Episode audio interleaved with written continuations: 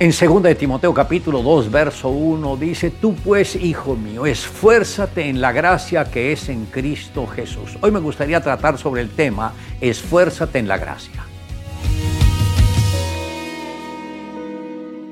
El esfuerzo es un nuevo aliento en la vida del ser humano que los motiva a sobreponerse al desarrollo, a las circunstancias, al cansancio, a las preocupaciones. Pero la gracia es el favor inmerecido de Dios para con aquellos que no lo merecen. Noten que por un lado está el esfuerzo humano, pero por el otro lado está el esfuerzo divino que es conocido como gracia. Para Dios hubiese sido mucho más fácil crear otro ser después de que Adán y Eva pecaron, pero Dios se esforzó y entendió que salvar su obra maestra de la condenación eterna implicaría el ofrendar a su único hijo por la redención de todo aquel que en él crea. El Señor tuvo que decirle a Josué, Mira que te mando que te esfuerces y seas valiente. No temas ni desmayes, porque Jehová tu Dios estará contigo en donde quiera que vayas. Esto está en Josué capítulo 1, verso 9. Para Josué tener que reemplazar a Moisés, el gran líder del pueblo de Israel, que por la gracia divina enfrentó a Faraón, además con una vara extendida logró dividir las aguas del mar rojo para que el pueblo de Israel pasara apoyándose en tierra firme. Cuando el ejército de Faraón, en su afán por destruirlos nuevamente, extiende su vara y las aguas vuelven a su lugar y todo el ejército de Faraón quedaron como piedras en el fondo del mar. Luego en la sed del pueblo hace que de la roca broten aguas en abundancia para que el pueblo beba hasta saciarse. En el hambre de ellos Moisés clamó a Dios y el Señor hizo llover maná del cielo, alimento que los acompañó hasta que llegaron a la tierra prometida.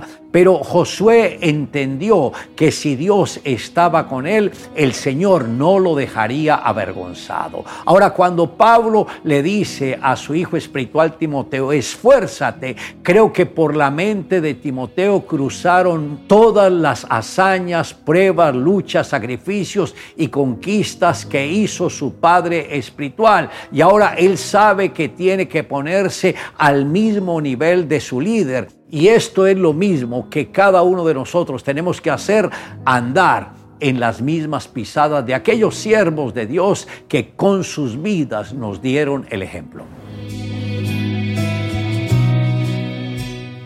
Un maestro quiso enseñar de manera más viva y práctica la verdad referida y saber que la salvación es un don divino que se recibe por la fe. Para este fin sacó de su bolsillo el reloj y lo ofreció sin dinero y sin precio al mayor de sus estudiantes diciéndole, el reloj es tuyo si lo aceptas. Este pensaba que el maestro se burlaba de él y que los compañeros se reirían si alargaba la mano. Así que por no tener confianza en las palabras del maestro, se quedó sentado y se quedó sin reloj. Así continuó el maestro ofreciendo su reloj a casi todos los alumnos, pero ninguno tenía fe en su promesa para recibirlo. Pero al fin lo ofreció al más pequeño de la clase. Este sí extendió la mano, tomó el reloj, dio las gracias al maestro y se lo metió al bolsillo. Todos se rieron de la sencillez del pequeño pensando que el maestro solo lo había engañado. Pero dijo el maestro, me alegra mucho porque tú lo aceptaste, tuviste fe en mis palabras. El reloj es realmente tuyo para siempre. Cuídalo y dale cuerda cada noche.